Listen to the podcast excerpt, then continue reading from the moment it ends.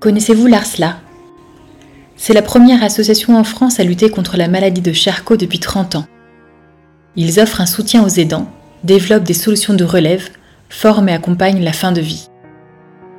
Leur défi est permanent et ils travaillent pour répondre aux besoins des malades et améliorer leur qualité de vie ainsi que celle de leurs proches. L'ARSLA possède un parc de matériel gratuit et vous pouvez les contacter sans hésiter. Si vous ou une personne de votre entourage est touchée par la maladie de Charcot, nous vous recommandons vivement de consulter leur site internet pour obtenir toutes les informations nécessaires. Bonjour et bienvenue sur You, le podcast qui vous parle de santé et de maladies sans filtre. You, c'est vous. Vos témoignages vous nous racontez votre histoire autour de la maladie et de la santé sous toutes ses formes. Je m'appelle Natacha Morin. Je suis infirmière et je suis heureuse de vous dévoiler le deuxième épisode de ce podcast. Aujourd'hui, You, c'est elle, Joanne, devenue accompagnante malgré elle. Joanne est la femme d'Antoine, atteint par la maladie de Charcot, que vous avez entendu dans le premier épisode de You. La maladie bouleverse celui qui est touché en plein cœur, mais son impact est si fort qu'elle peut rebondir brutalement sur toutes celles et ceux qui sont aux côtés du malade. Comment la résilience et l'amour franchissent les obstacles de la maladie. Comment incarne-t-on le rôle d'accompagnante et d'aidante pour son propre mari? Si vous êtes concerné vous aussi par la maladie à la manière de Joanne, ne restez pas seul. Pour ce deuxième épisode, quoi de plus beau que la musique d'Hugo, leur fils, pour accompagner les mots de Joanne? Je compte sur vous pour me partager vos retours sur le compte Instagram du podcast you.stories.fr, à mettre une note ou même à partager ce podcast. Avant de vous laisser écouter les mots de Joanne, je remercie la marque Mon Arbre pour la Vie pour son soutien à la réalisation de ce podcast. Allez, c'est parti. Installez-vous et bonne écoute.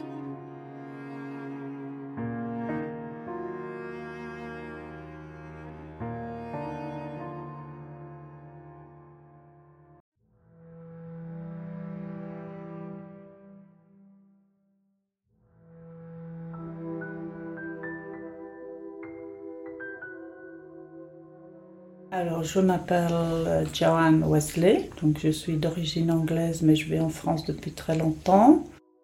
J'habite donc euh, en Isère, voilà, depuis dans, dans, la maison où on est actuellement depuis 1996, me semble. Et donc j'ai deux enfants euh, que j'ai eu avec mon mari Antoine.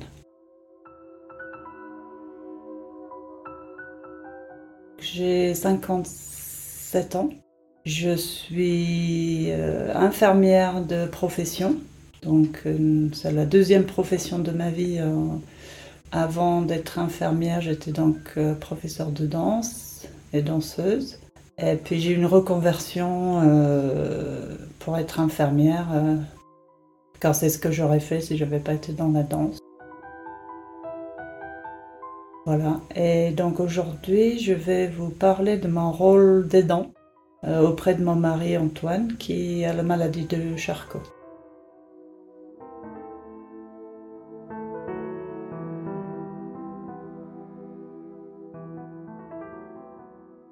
J'ai rencontré Antoine lorsque j'étais déjà en France et c'était le coup de foudre. Euh, dans un restaurant avec chacun son conjoint euh, respectif dans la salle.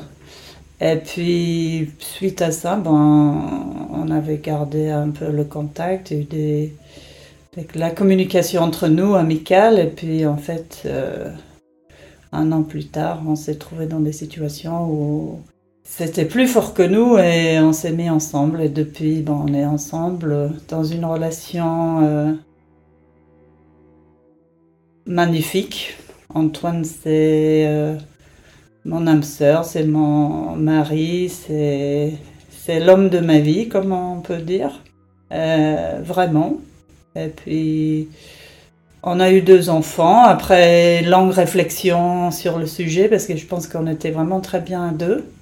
Et puis finalement, euh, l'âge nous a rattrapé un peu, et puis on avait envie quand même de fonder une famille Donc du coup, on a deux enfants, Thomas l'aîné et Hugo qui, qui a donc 21 ans. Thomas, il a 24 ans.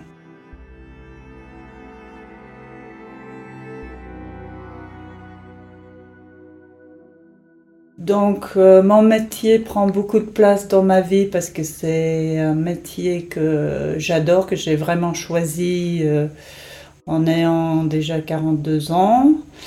Et donc du coup ça m'occupe beaucoup, je fais beaucoup de recherches autour de mon travail et c'est assez, assez passionnant.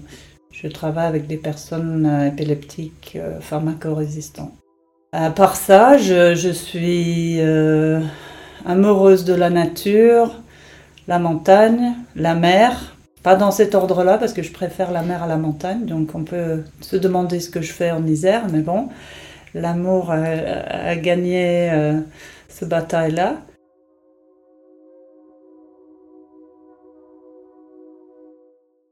J'ai découvert la maladie de Charcot en fait lors d'un stage euh, pendant mes études d'infirmière où je travaille en soins palliatifs.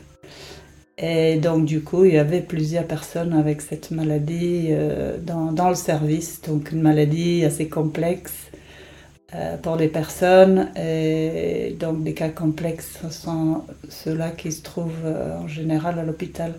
Donc, j'avais très bonne connaissance. Étant très bonne élève, j'avais bien approfondi toutes les maladies que je rencontrais dans le service, etc. Et donc, j'avais déjà une notion de le pourquoi de cette maladie et qu'est-ce que ça pouvait avoir comme, euh, comme incidence sur la vie des personnes et l'entourage. Et donc, la maladie a réapparu dans ma vie euh, fin 2021 et avec Antoine. Et j'ai reconnu assez rapidement euh, des symptômes neurologiques qui n'ont pas été euh, mises en avant pour le médecin généraliste. Donc c'était un moment un petit peu compliqué parce que je doutais avec des problèmes qu'il avait d'allocution et de déglutition, d'hypersalivation. Je doutais que c'était un problème neurologique et pas autre chose. Donc j'étais mise en alerte. Et puis forcément, moi, moi je dis rien tant que c'est pas mis euh, devant un avis médical. Mais voilà, donc on a fait tous les, les, les recherches pour savoir ce que c'est, sachant que la maladie peut être, euh, pas, être reconnue très rapidement par les médecins s'ils connaissent pas très bien cette maladie. Ça peut être caché parce que avec l'âge, euh, euh, ça peut cacher un petit peu. Enfin, les symptômes de la, de la, vieillesse peuvent cacher un peu la maladie. Euh, ce n'était pas le cas d'Antoine parce que à l'époque il avait donc 56 euh, ans et donc le médecin généraliste l'avait envoyé chez l'orthophoniste parce qu'il, enfin je sais pas à quoi il pensait mais il n'avait pas la même réflexion que moi. Donc moi j'ai dit Antoine quand même ce sera bien d'aller prendre rendez-vous chez un neurologue donc chose qu'il a fait sauf qu'il a vu l'orthophoniste avant. Et donc l'autophoniste, euh, appuyé un petit peu par Antoine, lui a annoncé que ça ressemblait à la maladie de Charcot. Donc Antoine savait pas du tout ce que c'était la maladie de Charcot, donc il a dit au revoir à l'autophoniste. Et puis euh, il s'est mis dans la voiture pour euh, surfer sur Docteur Google pour savoir ce que c'était. Et donc la première chose qu'on lit, c'est maladie neurodégénérative incurable. Donc voilà, euh, lui, il a passé une semaine sans, me dire ce qu'avait dit l'orthophoniste. Et donc, euh, voilà, on est resté presque, peut-être presque dix jours, euh, chacun de son côté, avec, avec ça. Et puis, le neurologue avait confirmé que c'était probablement la maladie de Charcot et qu'il il a fait faire tous les tests pour éliminer d'autres maladies. Et du coup, on est resté quand même peut-être 15 jours, 3 semaines avec un, un quasi-diagnostic. Et puis, au fur et à mesure des, des, des examinations, enfin des explorations, euh, voilà, ça s'est imprégné, euh, le diagnostic s'est imprégné en, nous. avec à un moment donné, quand c'est écrit noir sur blanc, le compte rendu du, du, neurologue, c'est là où on est complètement effondré. Donc pour nous, ça a pris quelques semaines avec une réalisation et puis chacun de son côté, et puis après euh, voilà, mais à la fin, c'est quand c'est écrit noir sur blanc sur le compte rendu, là, c'est là où on prend la mesure euh, de tout ça. Alors la différence entre Antoine et moi, c'est que bon, il, a compris qu'est-ce que c'est cette maladie, mais moi j'avais déjà beaucoup de longueur d'avance parce que j'avais déjà vu des personnes en fin de vie avec cette maladie. Et le chemin pour y arriver, je la, connaissais très bien.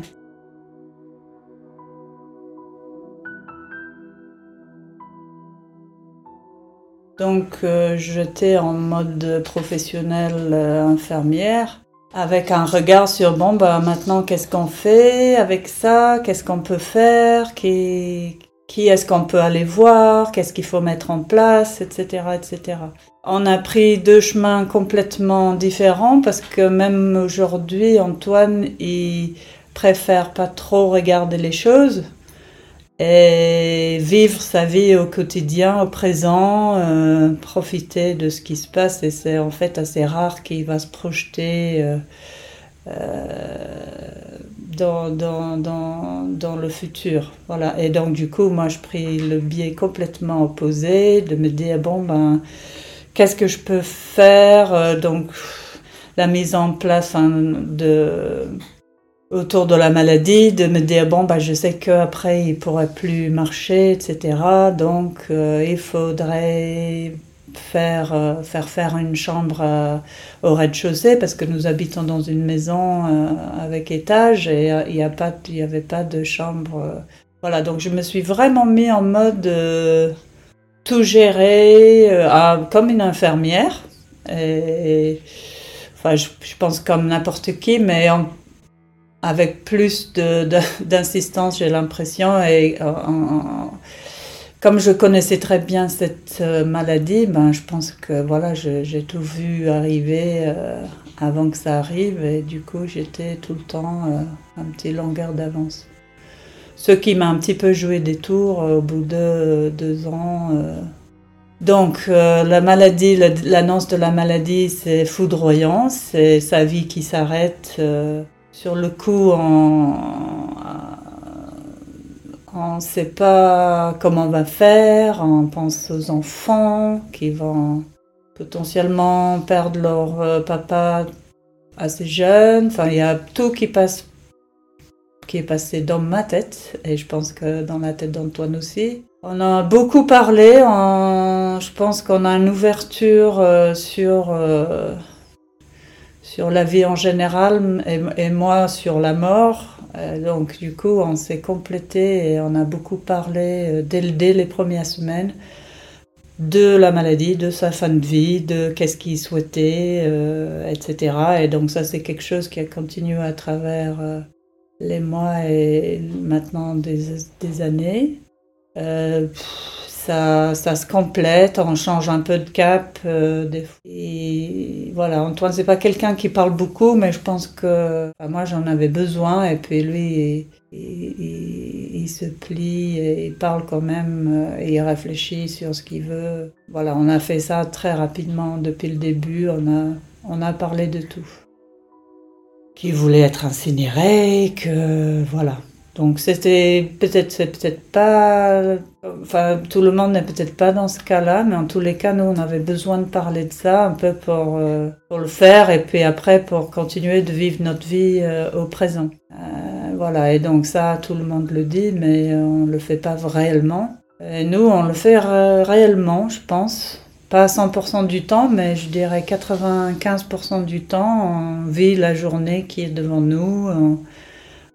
Essaye de ne pas se laisser envahir euh, complètement. Euh, voilà, parce que pour nous, tant qu'Antoine est en vie, tant que je suis en vie, ben, c'est la vie.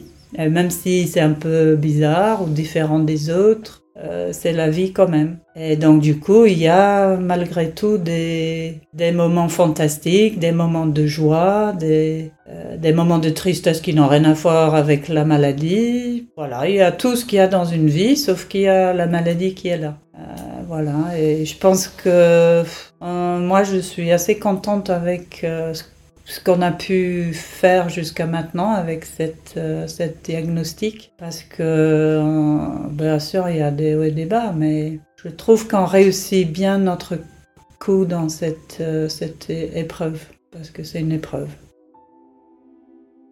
Et puis très rapidement, ben, euh, Antoine et moi, on souhaitait quand même le dire à nos très, les personnes très proches euh, dès qu'il y avait la, le diagnostic noir sur blanc. Alors c'est une chose, c'est presque aussi difficile de euh, le raconter aux autres que de se raconter à soi-même, de dire voilà ça s'est arrivé, de le dire aux autres parce qu'on sait qu'on va leur on va leur donner beaucoup de tristesse à leur tour et on n'a pas envie de ça. Donc il y a, il y a eu quand même un petit moment de flottement où déjà on, était en train d'encaisser le diagnostic pour nous et il fallait réouvrir cette boîte euh, chez, des personnes euh, qui, nous sont proches et c'était très compliqué. Donc ça s'est fait petit à petit, donc les personnes très proches, sachant qu'Antoine a sept frères, euh, enfin six frères et une sœur. Euh, voilà, il y, a eu beaucoup de coups de téléphone qui, qui, ont été très difficiles parce qu'en fait, on n'a pas envie de faire du mal aux autres. Et puis voilà, donc on, on est très bien entouré, on a beaucoup d'amis et beaucoup d'amis assez proches. Et donc du coup, c'était une période où à la fin, euh, quand on arrivait aux dernières personnes proches euh, à qui on l'avait pas encore dit, j'en avais vraiment marre de redire tout ça et revoir les personnes en face s'effondrer comme nous on a fait et revivre à chaque fois et puis pleurer à chaque fois que je raconte ça. Voilà, c'était vraiment un, moment... Euh, c'est presque aussi douloureux de le dire à des personnes qui nous aiment que de le de l'apprendre soi-même quoi. Voilà, donc un moment très difficile avec euh, des personnes en face qui sont qui ont leurs réactions, chacun une réaction par rapport à ça. Euh, on est avec ses propres émotions, ses propres peurs de la mort. On est et il se passe beaucoup de choses quand on annonce quelque chose comme ça voilà. Il n'y a pas de jugement, mais c'est vrai qu'il y, a, beaucoup de réactions différentes. Euh, et la plupart des gens, ils veulent pouvoir faire quelque chose. Ils nous posent les mêmes questions. Euh, oui, mais ils doivent avoir quelque chose qu'on peut faire, etc. Voilà. Donc, l'annonce euh, à la famille et aux amis, c'était éreintant.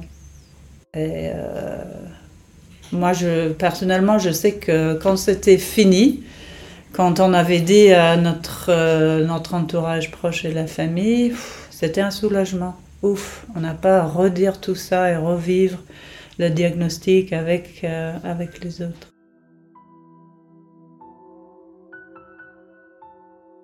Je pense que nos proches ne sont pas doutés d'une maladie grave, malgré les problèmes d'allocution, parce que c'est allé assez rapidement. Il y a eu que quelques mois avec une dégradation quand même de, des symptômes. Mais bon, euh, personne de l'extérieur nous a dit « Oh là là, mais qu'est-ce que c'est ?» etc. C'était pas inquiétant. Et donc, euh, les symptômes, on en discutait un peu. On a pas mal d'amis euh, infirmiers. Donc, une fois que le diagnostic était posé, ben, on a beaucoup discuté de ça. Et puis, très rapidement, enfin, les enfants étaient au courant déjà qu'il y avait des symptômes et que papa allait chez le médecin. Et puis dès qu'on a eu le diagnostic, euh, bah, très rapidement, peut-être le jour d'après, on a annoncé euh, aux enfants. Et voilà, donc euh, dans notre quête de ne rien cacher ni à nous-mêmes entre nous deux, on, a voulu le dire aux enfants pour rien leur cacher, sachant que c'est des, des personnes qui nous ressemblent quand même un peu et qui, qui sont adultes. Euh, j'étais euh, très contente que mes enfants soient justement euh, un peu plus âgés pour justement pouvoir gérer ça en tant qu'adultes. On avait réuni les garçons ensemble pour leur pour leur dire, il me semble encore c'est un peu flou, mais je crois qu'on était tous les quatre euh, ici à la maison. Et ça s'est fait naturellement. Euh, enfin, pour, moi, il y avait un besoin et une nécessité de leur dire euh, rapidement pourquoi leur cacher ça? Et ça, c'est mon, point de vue sur la vie, sur la, sur la mort. C'est pas tabou dans ma tête, et donc voilà. Comment est-ce qu'ils ont réagi les enfants? Ils ont pris ça un peu comme nous, donc avec un effondrement, c'est sûr mais qu'après, ils étaient un peu en miroir avec nous, je pense, parce que ça faisait déjà peut-être quelques semaines, donc on, était déjà en mode bon, c'est comme ça, donc en avant, on y va, on ne sait pas comment ça va se passer, mais on y va. Donc je pense qu'ils ont été en miroir avec ça, ça a dû les aider aussi, et je pense que ça continue à être le cas. Ils sont tous les deux très différents dans leur réaction post-diagnostic, euh, parce que Thomas l'aîné, bon, il, travaille à plein temps, il est installé un peu dans sa vie avec une, une, euh, une compagne. Et lui, il tient un petit peu plus distant. Il utilise beaucoup d'humour avec son père, il n'arrête pas de le charrier et il est beaucoup plus distant euh, physiquement euh, par rapport à la maladie. Et Hugo, le plus jeune, ben, il n'a pas encore euh, fini ses études.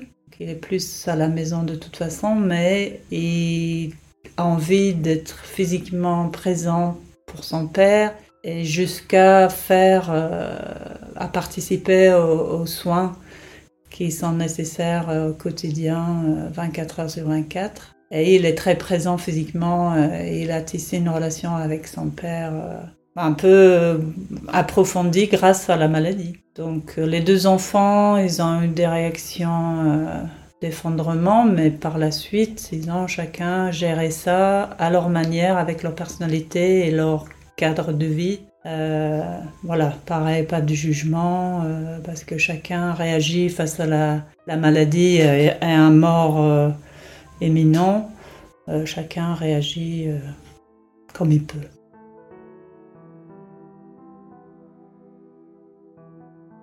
Donc, euh, suite à l'annonce de cette maladie, la relation que je peux avoir avec mes deux garçons, je peux dire ils se sont approfondis d'une manière magnifique, que ça nous a rapprochés beaucoup, qu'il y a, il rien qu'on ne peut pas se dire et que je me réjouis de ça. C'est une des choses, parce qu'il y en a pas mal, c'est une des choses qui est très positive euh, face à cette maladie. Euh, c'est la relation qu'on peut avoir avec euh, nos deux enfants. Et je pense qu'Antoine, il, il, est de la même avis que moi. C'est juste magnifique. Et puis euh, Hugo qui, qui, qui, a mis en attente ses études pour être auprès de son père parce qu'il en avait besoin. Il a une notion de... je pense que devoir, c'est pas trop fort, mais aussi parce qu'il a envie d'être là, il n'a pas envie de louper ses moments de vie avec son père. Et ça, pour moi, en tant que maman, c'est du pain béni parce que Normalement, à cet âge-là, les enfants ils sont déjà partis de la maison et en tant que jeune adulte en développement, on n'est pas forcément euh, avec eux. Donc, euh, je profite du fait qu'ils soient là physiquement pour moi en tant que maman, mais aussi parce qu'ils il, m'aident beaucoup dans le quotidien quand il est là. Même si je lui donne aucune obligation d'être là parce que j'assume mon rôle d'aidante euh, euh, femme d'Antoine. Et donc du coup, les deux garçons, euh, je pense, vivent ça le mieux possible et, la relation que je peux avoir avec eux, c'est ça s'est amélioré. Enfin, c'est, des très belles relations qui auraient été différentes si la maladie n'avait pas été là, mais que j'estime sont magnifiées euh, dans cette situation.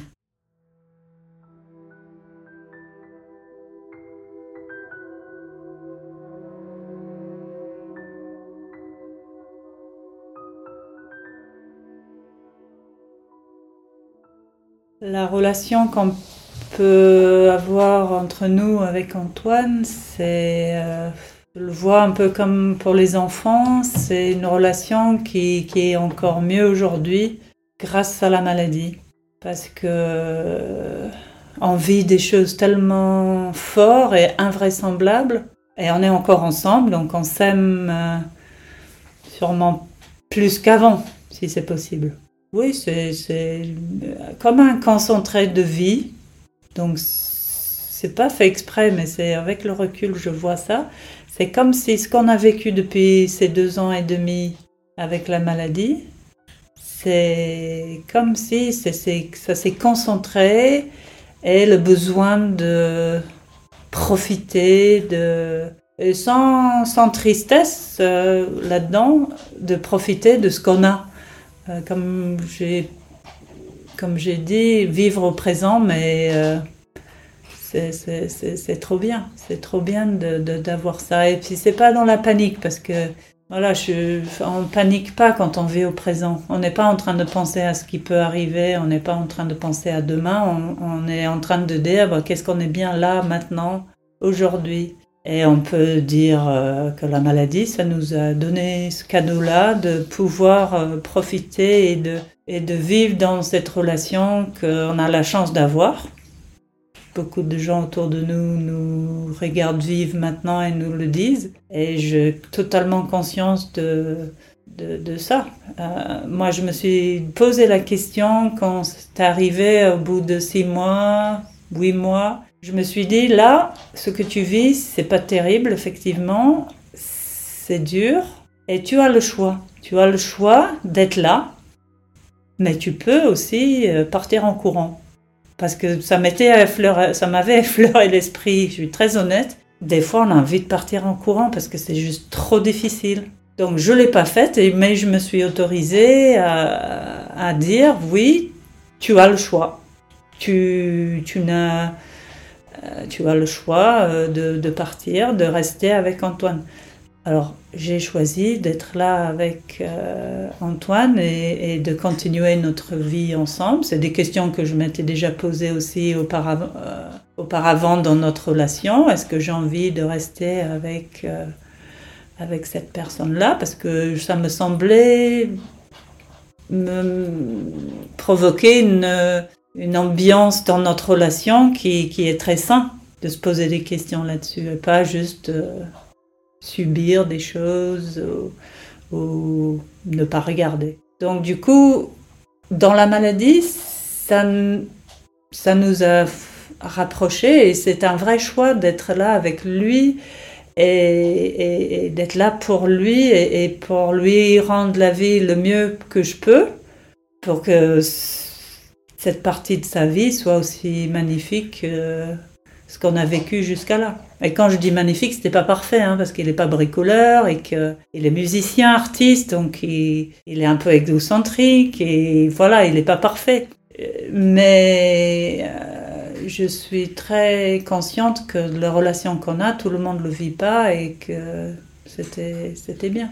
Donc choisir d'être euh, encore là avec lui, c'était, c'était une, bonne chose pour moi. Et puis, c'est euh, le, devoir que je peux sentir envers lui, c'est choisi. C'est pas subi, c'est pas mon éducation, c'est, euh, c'est, moi qui choisis d'être là avec lui. Euh, ce qui permet de continuer, ce qui me permet de continuer tous les jours. Donc notre vie maintenant, n'a, enfin notre relation n'a pas changé en soi, la maladie elle est là, l'amour est exacerbé, voilà, donc après le côté physique de notre relation, Antoine est dans un lit, il peut pas beaucoup bouger, mais notre vie, bon, notre vie intime ne ressemble en rien à celui d'avant, mais il y a une vie intime dans le sens, on n'arrête pas de se toucher, on, bon, il peut pas faire faire des bisous avec la bouche, mais moi je, peux. Et puis lui, il a trouvé des, solutions pour euh, physiquement euh, euh, me toucher et, être encore l'être sensuel et présent qu'il a été. Bon, forcément, c'est différent, mais c'est pas moins bien.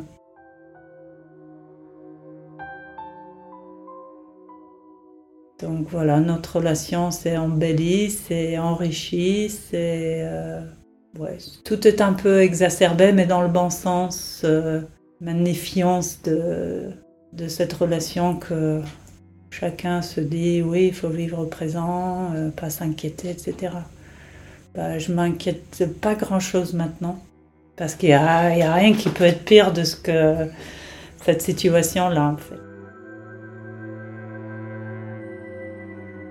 Aujourd'hui, j'en suis dans une situation plutôt très favorable. Suite au burn-out que j'ai subi au mois de janvier-février, je me suis, j'ai arrêté de travailler, je me suis mis en tant qu'aidante 24 euh,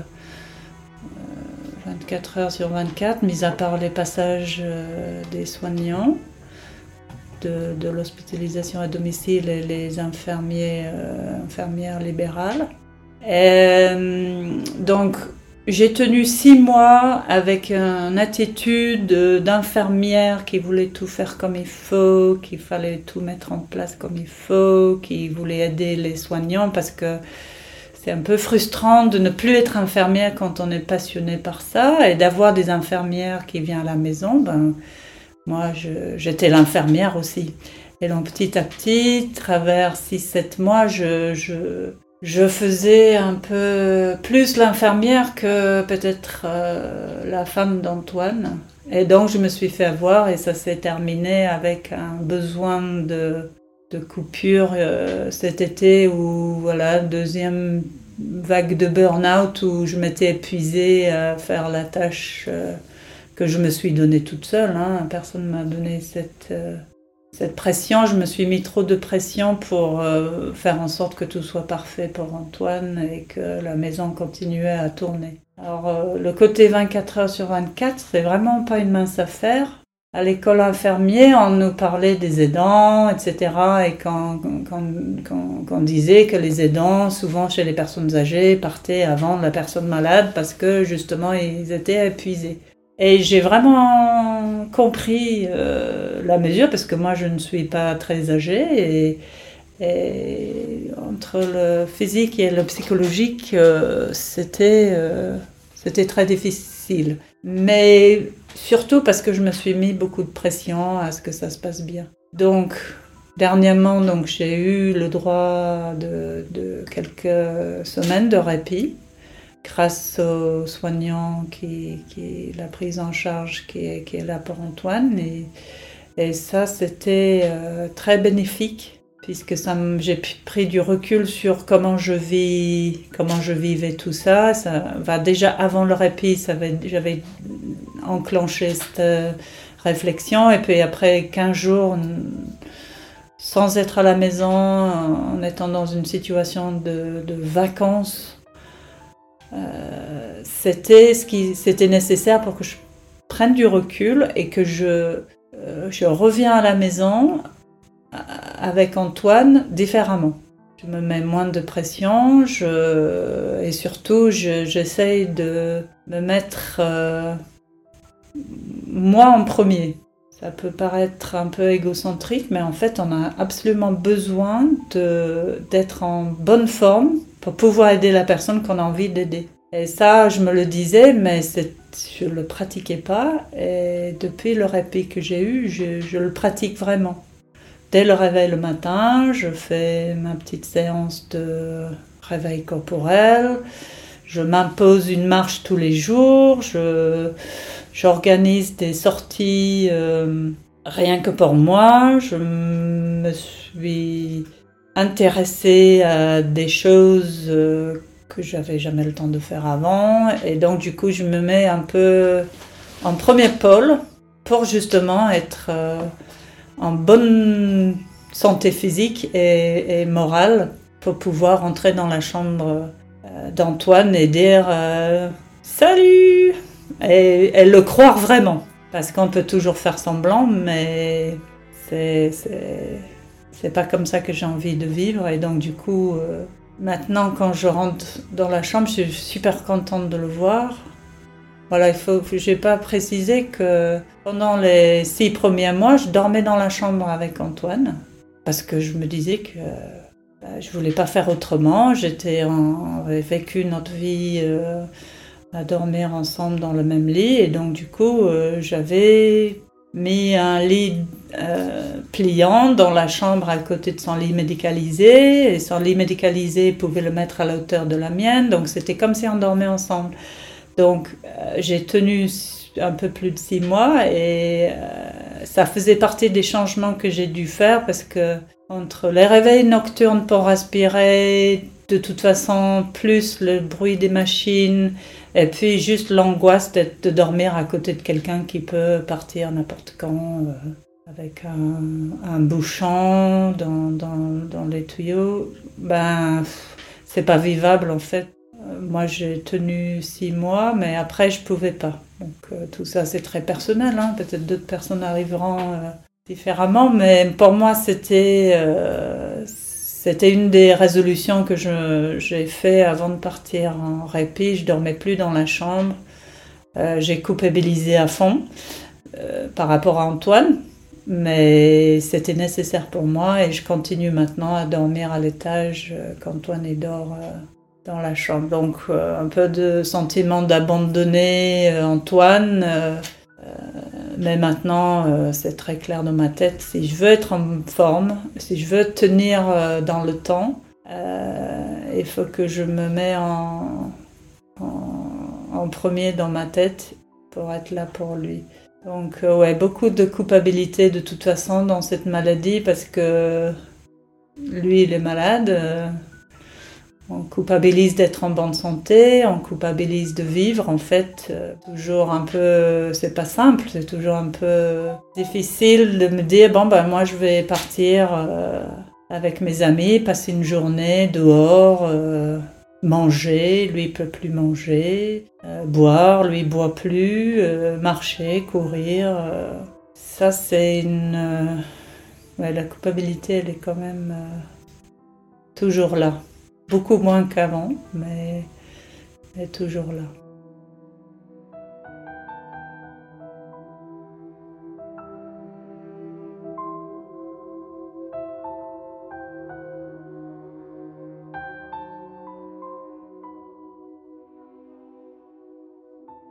Donc nous avons été super bien entourés par nos amis, nos, familles, mais euh, on a une chance incroyable d'être tombé sur des personnes euh, dans, dans, le, dans, les professions de la santé qui sont euh, à la hauteur que ce que je pourrais espérer.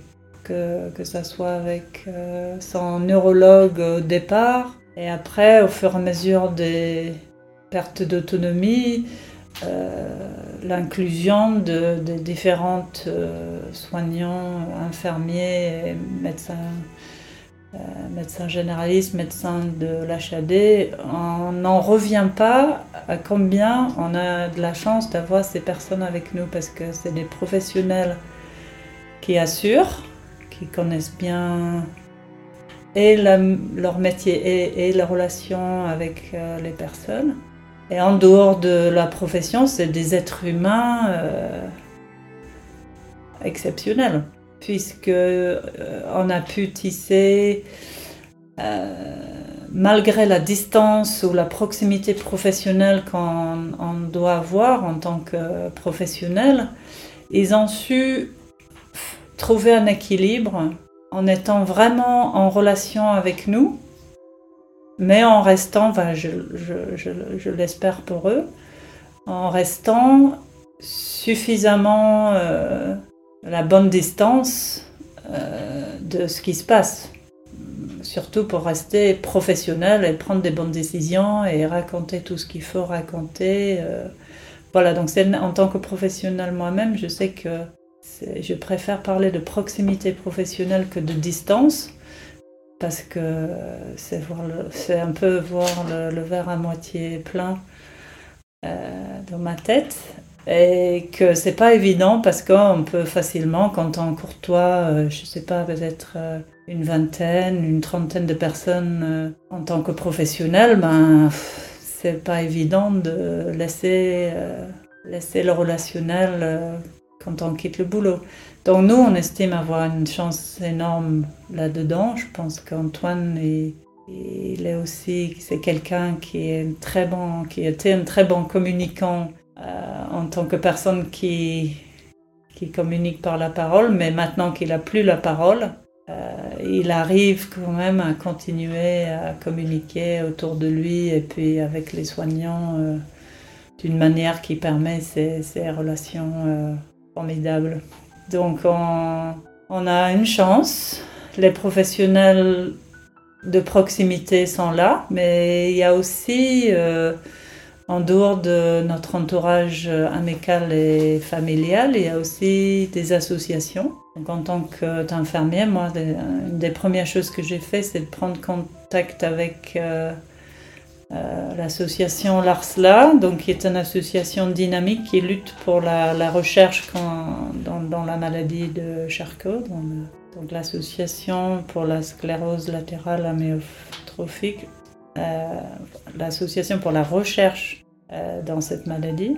Et sur Grenoble, ils sont très dynamiques et donc j'ai eu la réponse à mes maintes questions très rapidement par ce biais-là. Je pense que ça, c'est parce que je savais qu'il y a beaucoup d'associations liées avec des pathologies différentes. Donc, euh, et je sais qu'il y a beaucoup de gens qui, qui, sont un peu dans la nature, qui n'ont pas ces aides-là, qui n'ont pas le réflexe d'avoir euh, recours à ces, choses-là. Donc, euh, c'est, on n'est pas obligé de rentrer dans les associations, participer plus que ça, on peut simplement l'utiliser comme un moyen d'information ou de matériel, etc. Euh, L'Arsela euh, un parc de matériel, par exemple, qui est euh, incroyable parce que, bon, c'est un peu la maladie qui veut ça aussi. Le matériel, il dure un certain temps, les personnes décèdent et donc, du coup, ils lèguent leur matériel à cette association. Mais ils ont un, parc de, de fauteuils électriques certains derniers cris, ils ont euh, tout ce qu'il faut comme petit matériel. Euh, et, moi, j'ai juste à téléphoner, leur dire bon, est-ce que vous avez ça? S'ils l'ont, je descends à Grenoble, je le cherche et c'est fait.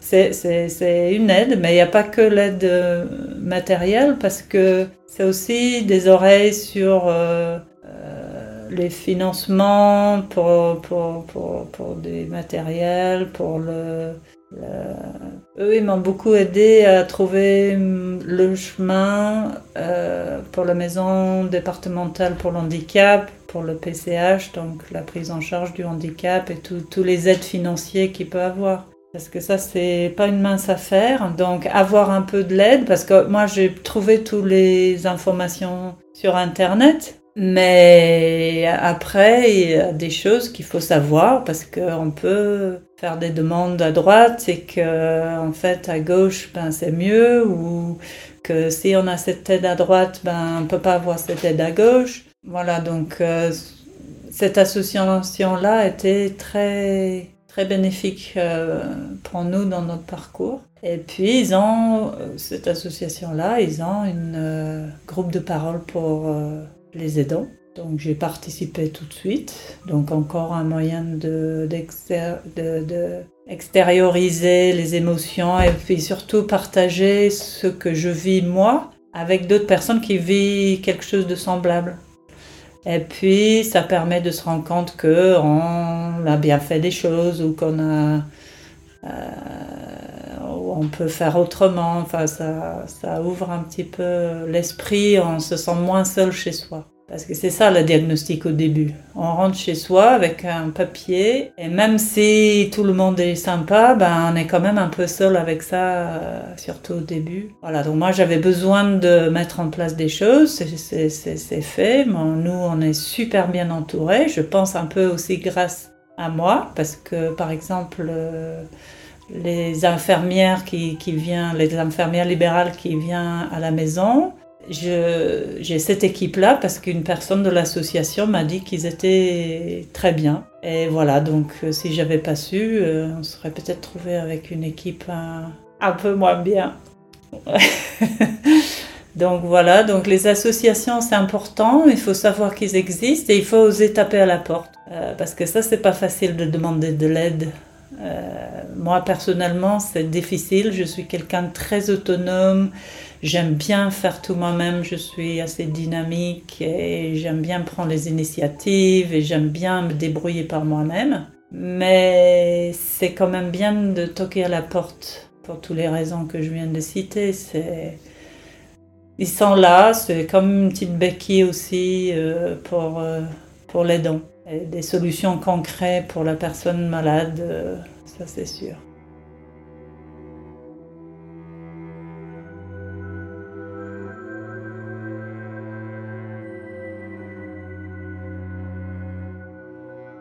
Je me rends compte en parlant que le parcours qu'on a fait a été euh, avec beaucoup de hauts et de bas émotionnellement, mais grâce à l'entourage, la prise en charge, les professionnels, la famille, les amis et ce que j'ai mis en place moi personnellement, je suis assez contente de constater qu'il n'y a pas eu de, gros problèmes qui sont rajoutés. Et euh, ça, c'est satisfaisant pour moi, parce que comment on se sent démuni face à cette maladie et face à la personne qu'on aime, eh ben, c'est, bien qu'aujourd'hui, je peux constater que ça se passe plutôt pour le mieux. Et j'ai l'impression que j'ai euh, un peu prévu, enfin, j'ai, oui, j'ai prévu tellement de choses que, que ce soit les travaux qui étaient déjà faits avant que ça soit nécessaire, que les aides étaient déjà euh, mis en, route euh, avant qu'on ait des problèmes financiers. je pense que c'est cette, c'était de prévenir qui, qui, fait qu'on n'a pas eu de, de, de gros problèmes euh, financiers ou, logistiques.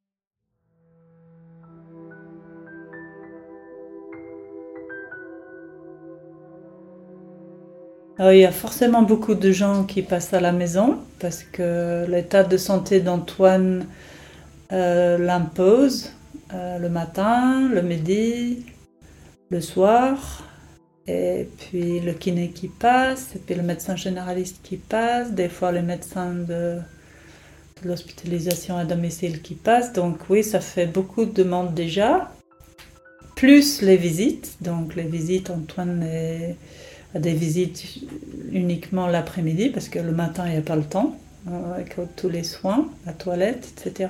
Donc euh, ça fait beaucoup de de passage. Et c'est vrai que depuis le début, les professionnels me disaient oui, il faut se rendre compte qu'il va y avoir beaucoup de passages, etc.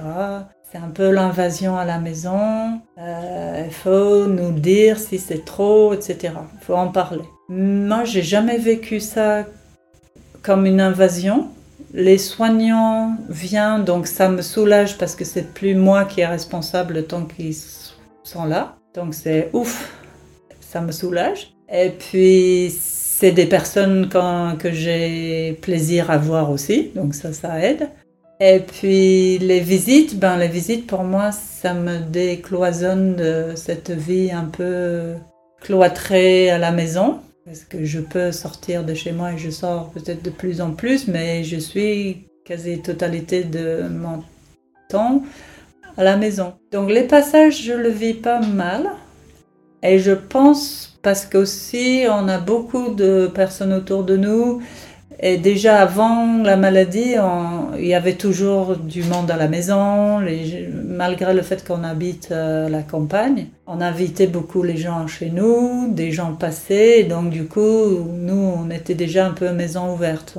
J'imagine que pour les gens qui vivent chez eux, dans un peu en château fort, euh, loin des autres, ça peut être euh, difficile, mais pour moi, ce n'est pas difficile. Au contraire, c'est c'est le soulagement de, le temps que les personnes sont là, donc je m'aère la tête. Je ne suis plus responsable d'Antoine à ces moments-là parce que les professionnels euh, sont là. Et donc, j'ai jamais mal vécu ça. Et puis, je vois les relations qu'Antoine tisse avec euh, les soignants et qu'il entretient avec ses amis, nos amis et la famille. Donc, euh, pour moi, l'invasion de la maison, il est le bienvenu. Et quand j'ai pas envie de voir les gens, ben, je peux aussi m'éclipser le temps qu'ils soient là, euh, être euh, ailleurs. et je me l'autorise de plus en plus. avant, j'aurais plus de devoir d'être là avec Antoine, avec les amis. Et là, comme je me suis mis un petit peu euh, plus au centre euh, de ma vie, ça, ça va bien. Donc je sais pas, c'est pas quelque chose qui m'a qui m'a posé problème.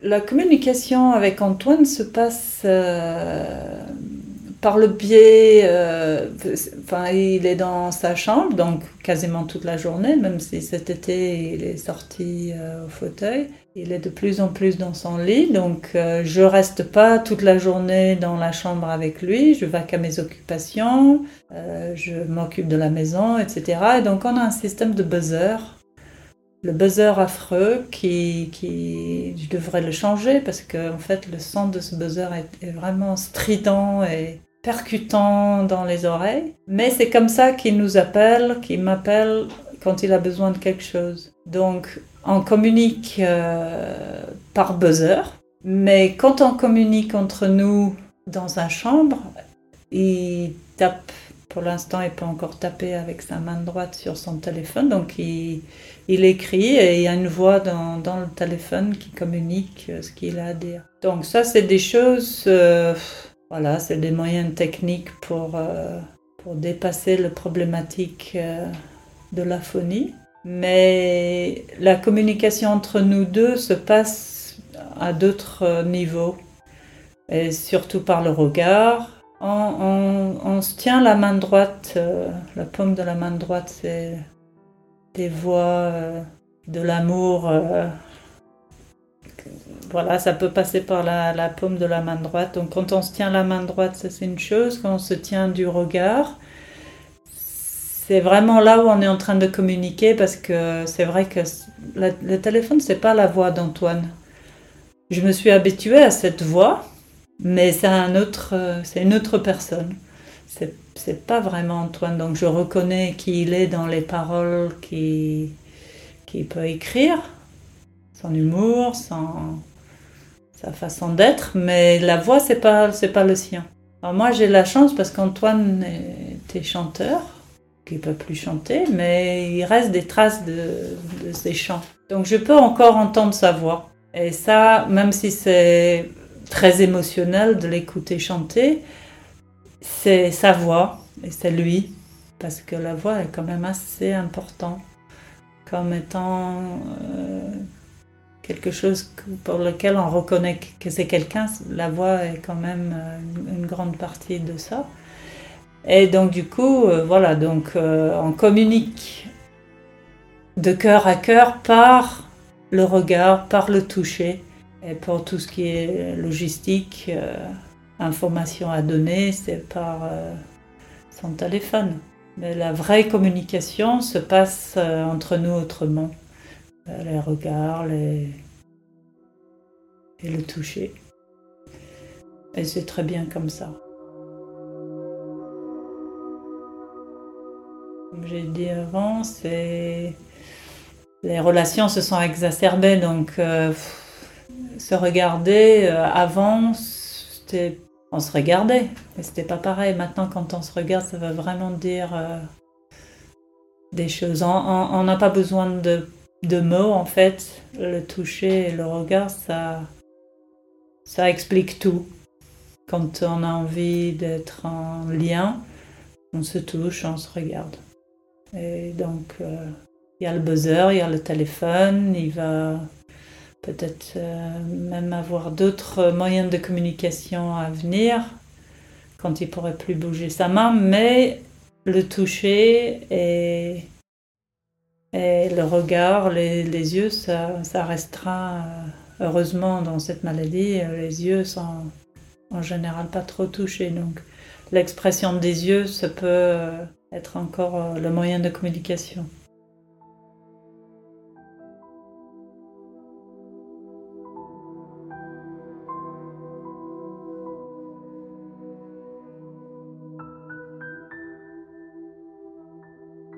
Donc on vit au présent le mieux possible et ça c'est très bien. Moi je me suis fait suivre par un psychologue euh, qui, est là pour moi face à cette maladie et depuis le début, mais les séances je les ai dirigées sur euh, ce que je vivais dans la maladie et comment je gérais ça et comment je voyais l'avenir. Parce que quand on vit avec quelqu'un qui inévitablement va mourir, on ne sait pas quand, mais on sait que ça va pas être euh, dans dix ans, eh ben on a, enfin moi j'ai eu besoin de savoir qu'il allait avoir autre chose. Donc ça m'a fait un peu bizarre les premières fois que j'ai parlé de ça parce que Antoine est encore là, il est aujourd'hui encore là et moi je me permettais de penser à la suite. Mais c'était parce que j'avais besoin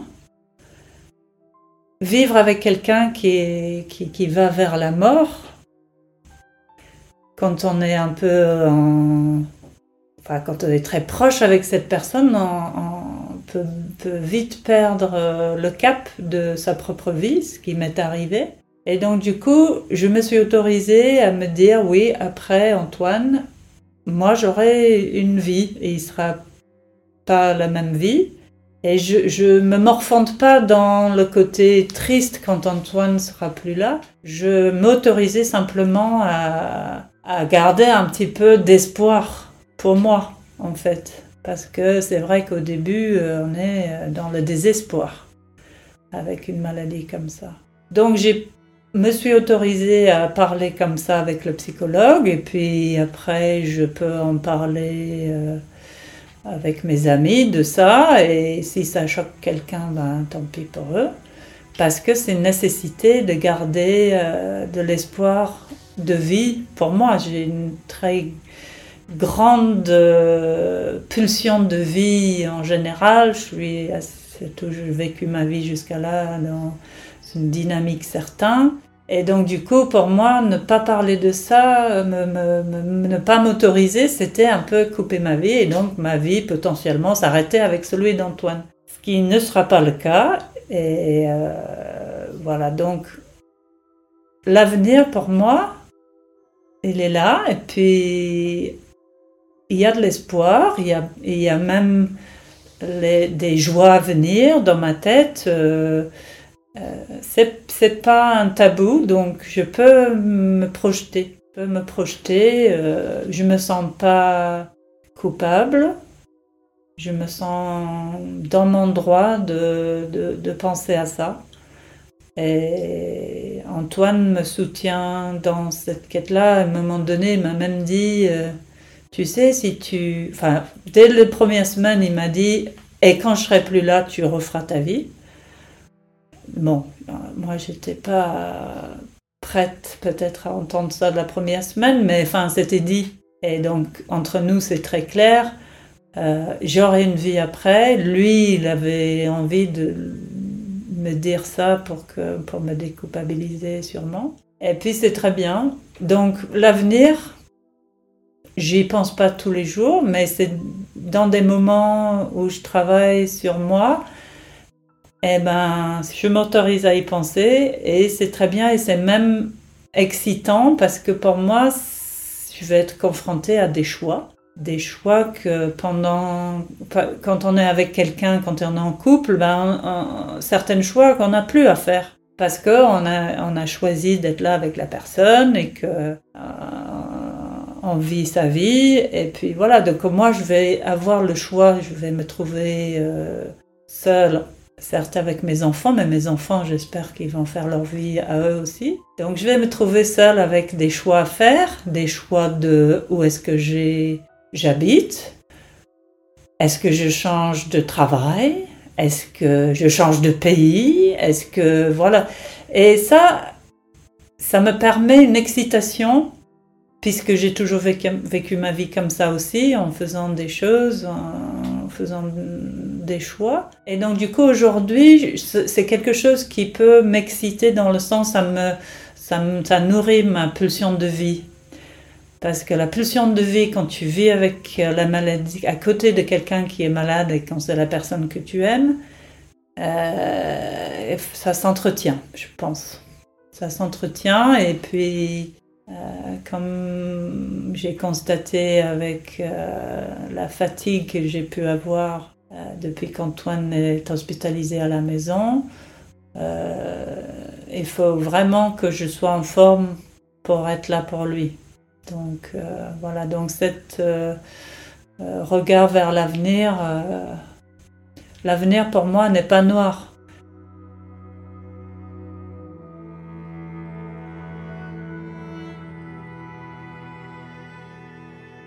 le fait qu'Antoine un jour sera plus là est, terrible, mais c'est pas encore arrivé.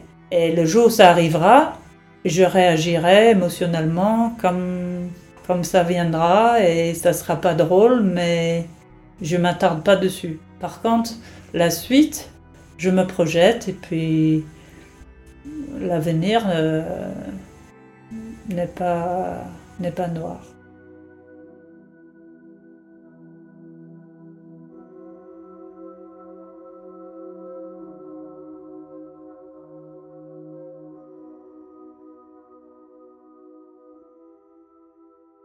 Dans une telle situation, je pense que chacun réagit comme il peut.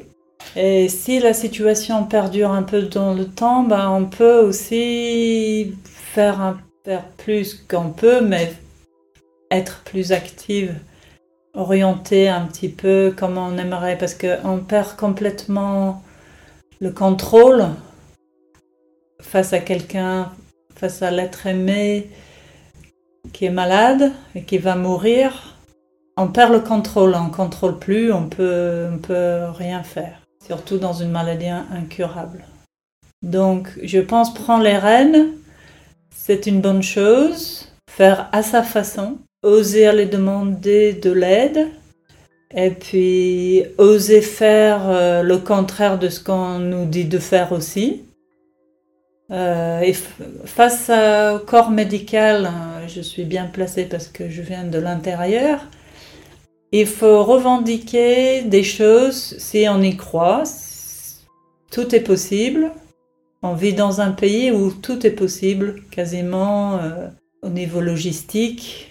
Euh, donc, ouais, oser euh, demander l'aide, oser dire non au médecin si, si c'est un souhait, des souhaits particuliers demander, euh, aller chercher euh, des choses, ça, peut être bien.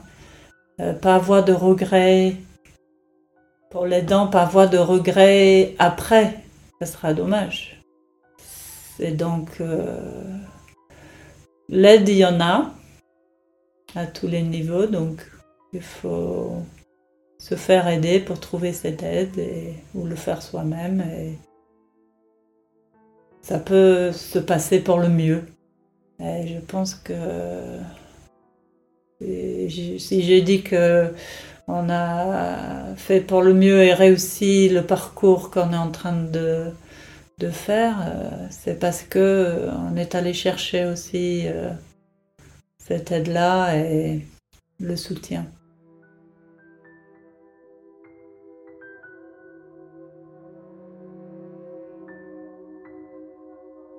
Merci à Joanne pour ce joli témoignage et je vous dis à très bientôt dans les prochains épisodes de You.